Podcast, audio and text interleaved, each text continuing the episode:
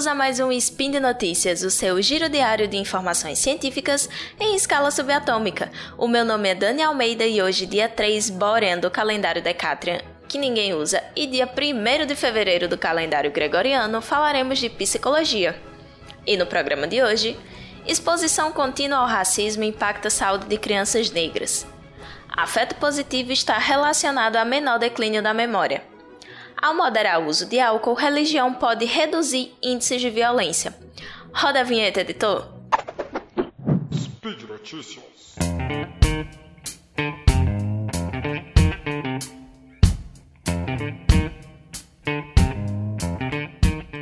Então, gente, a primeira notícia é sobre exposição contínua ao racismo e o impacto disso na saúde de crianças negras. O Centro de Desenvolvimento Infantil da Universidade de Harvard compilou cerca de 15 estudos e produziu um infográfico mostrando como a vivência cotidiana de situações de racismo, seja de forma mais aberta ou mais sutil, aliada ao pior acesso a serviços de saúde e educação, traz impactos né, à saúde física, mental, ao aprendizado e também ao comportamento de crianças negras nos Estados Unidos. Segundo a universidade, no longo prazo, isso tem como resultado o aumento dos custos com a saúde, a perpetuação das disparidades raciais e mais dificuldade no acesso a oportunidades de estudo e emprego. Mas aí vocês devem estar se perguntando: você trouxe um infográfico como notícia? Não. Esse material ele serviu de base para uma entrevista da BBC com a psicóloga Cristiane Ribeiro, que estuda sobre a temática no programa de pós-graduação em promoção à saúde e prevenção da violência da Universidade Federal de Minas Gerais. E aí, como resultado disso, né, foi produzido um material bem interessante e ao mesmo tempo bem preocupante. Se liga. Se, é, segundo o IBGE, cerca de 53% dos brasileiros são negros. Isso inclui aqueles que se declaram pretos ou pardos. Nos Estados Unidos, é, os negros compõem cerca de 13% da população. Daí você imagina que o impacto aqui deve ser bem maior do que, do que lá, né? E aí a matéria ela vai destacar quatro pontos principais. O primeiro deles é o corpo em estado de alerta constante. Segundo esses dados compilados, passar constantemente por experiências adversas na infância tem como consequência direta a manutenção de um estado de alerta frequente no cérebro. Esse estado de alerta é chamado estresse tóxico. Ele acontece pelo excesso de ativação é, dessas áreas, né, de experiências adversas, e pelo excesso de cortisol que é liberado, né? A gente sabe que cortisol é o hormônio vinculado ao estresse. Daí, quando esse quadro se, se prolonga por muito tempo e em altos níveis, você vai apresentar um desgaste em cérebros que estão em desenvolvimento, além do comprometimento de outros sistemas biológicos, né? Em termos neurofuncionais, as áreas relacionadas à resposta de medo, ansiedade, impulsividade acabam produzindo um número de conexões e se desenvolvendo excessivamente se a gente comparar com áreas mais voltadas à racionalização e o planejamento. Ou seja, a exposição a situações estressoras e de perigo por períodos prolongados é um ativador potente da resposta de estresse, o que vai trazer impactos no aprendizado e na saúde de crianças que vão se estender por toda a vida, né? O segundo ponto destacado é a maior chance de doenças crônicas ao longo da vida, e esse ponto está diretamente ligado ao anterior, porque a exposição ao estresse tóxico é fator de risco que aumenta a incidência de doenças crônicas.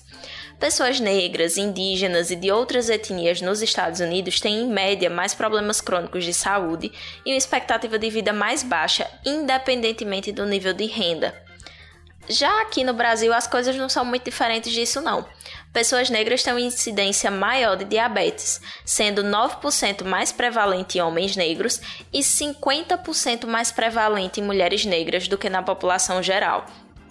Também é aumentado o índice de hipertensão e os dados apontam ainda uma incidência maior de problemas de saúde mental. A cada 10 suicídios de adolescentes em 2016, 6 foram de pessoas negras, de acordo com uma pesquisa divulgada no ano passado. O terceiro ponto destacado são as disparidades na saúde e na educação. Todas essas questões elas são potencializadas pelo menor acesso aos serviços de saúde, né? Então, segundo esses dados, os negros recebem um tratamento desigual ao interagirem com sistemas de saúde e educação. Aqui no Brasil, o quadro é bem semelhante. 67% dos usuários do SUS são negros, mas essa população realiza proporcionalmente menos consultas e menos atendimento de pré-natal. Em se tratando de educação de crianças negras, é, se a gente pega ali a faixa etária de 0 a 3 anos, elas têm um menor percentual de matrículas em creche.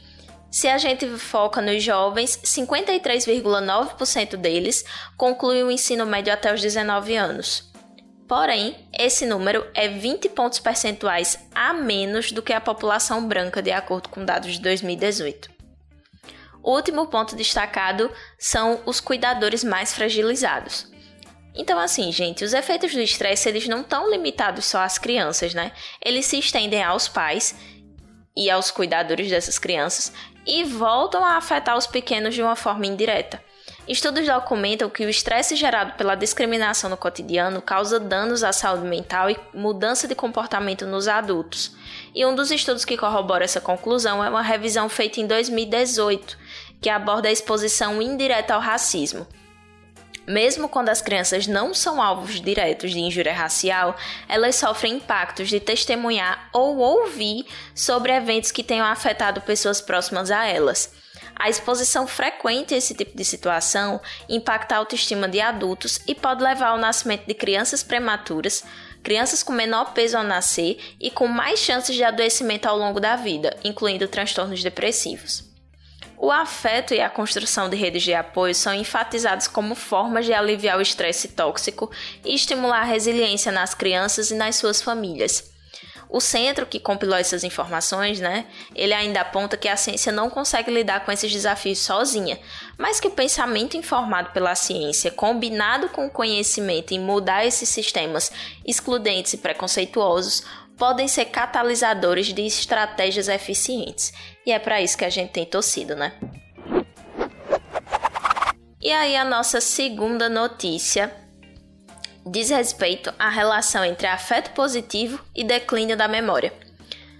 É, foi realizado um estudo longitudinal de 9 anos, e aí o resultado desse estudo foi publicado na Psychological Science.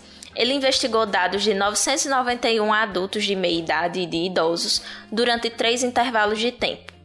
Entre 1995 e 1996, entre 2004 e 2006 e entre 2013 a 2014. Em cada avaliação dessas, os participantes eles precisavam relatar as emoções positivas experimentadas nos últimos 30 dias. Daí, nas duas análises finais, foram realizados também testes de memorização de palavras, e aí eles precisavam relembrar a listagem logo após a sua apresentação e repetir 15 minutos depois. Durante o tratamento dos dados, encontrou-se uma associação entre emoções positivas e declínio da memória, principalmente levando em consideração fatores como idade, sexo, educação, depressão, afeto negativo e extroversão. Os resultados apontavam que a capacidade de memorização decaía com o avanço da idade, mas em graus diferentes, de modo que os indivíduos com níveis mais altos de afeto positivo apresentaram um declínio menor ao longo do estudo. E aí especula-se que pessoas com maiores níveis de afeto positivo desenvolvam mais vínculos, sejam mais ativas, socializem mais e consigam gerenciar melhor o estresse, diminuindo o seu impacto e contribuindo para um declínio mais lento da memória, né? Porém, Apesar de sinalizar resultados positivos, os dados devem ser analisados com cautela, tendo em vista que a coleta de informações consistiu em autorrelato e também a grande quantidade de variáveis relacionadas tanto ao afeto positivo quanto ao funcionamento da memória. E aí não é muito possível estabelecer uma relação direta entre os dois itens. E vamos à nossa última notícia de hoje. Ao moderar o uso de álcool, religião pode reduzir índices de violência.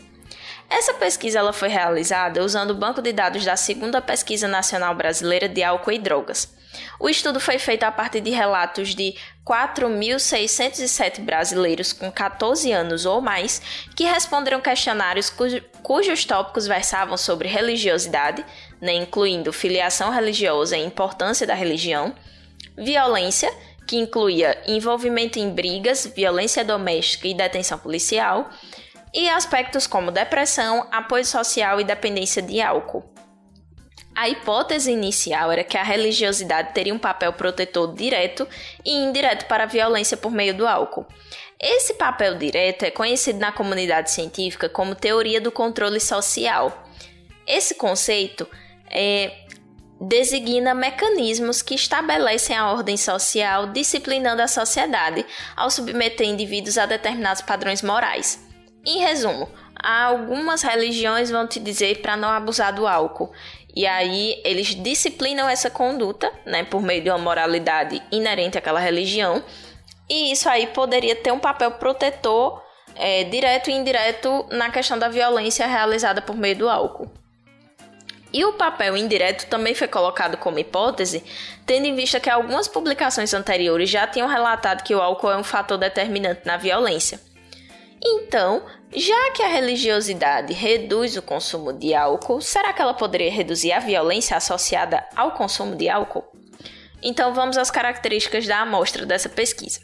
A idade média total foi estimada em 53,8 anos e o tempo médio de educação formal foi de 8,8 anos. 57% dos respondentes vivia com companheiro e 44%, 44% eram pretos e pardos. A violência doméstica foi a categoria de comportamento agressivo mais prevalente, né, em 8%, seguido de envolvimento em brigas, 3%, e prisões policiais, 1%. Também foram encontrados elevados níveis de apoio social, 71%, e em relação à saúde mental, a depressão estava presente em 25% dos respondentes, enquanto a dependência de álcool em 10%. E aí vamos aos pontos da afiliação religiosa, né? Mais de 90% dos participantes tinham alguma filiação religiosa e 80,9% consideravam isso muito importante. Essa afiliação religiosa estava associada a desfechos menos violentos, enquanto a importância atribuída estava associada a menos brigas. Apenas. No entanto, apesar de ter apresentado associação com menos brigas e detenção policial, a afiliação a alguma religião não está associada à diminuição da violência doméstica. E esse dado a gente consegue perceber quando pegamos é, o enfoque nos jovens. Né? 22% deles alegaram ter sofrido alguma agressão dos pais, 19% deles já tinham presenciado os pais se ameaçarem e 12% já tinham presenciado chegarem às vias de fato e se agredirem. Nessa pesquisa, qualquer evento adverso na infância teve associação positiva com sofrer agressão física posteriormente. E aí os resultados apontam o que já era imaginado pelo senso comum, que geralmente os pais religiosos e que atribuem uma grande importância à religião tendem a não agredir os filhos.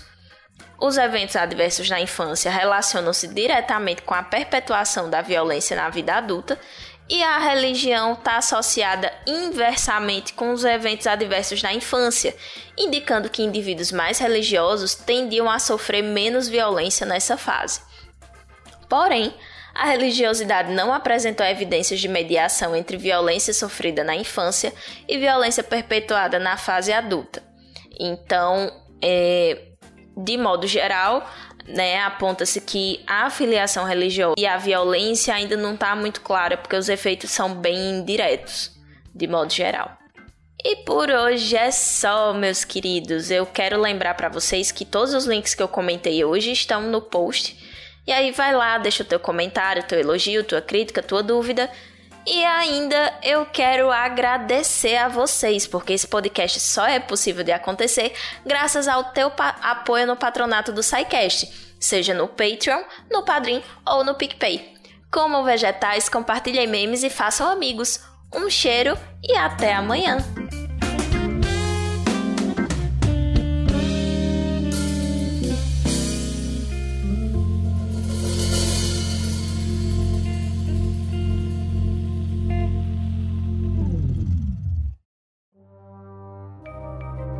Este programa foi produzido por Mentes Deviantes. deviante.com.br.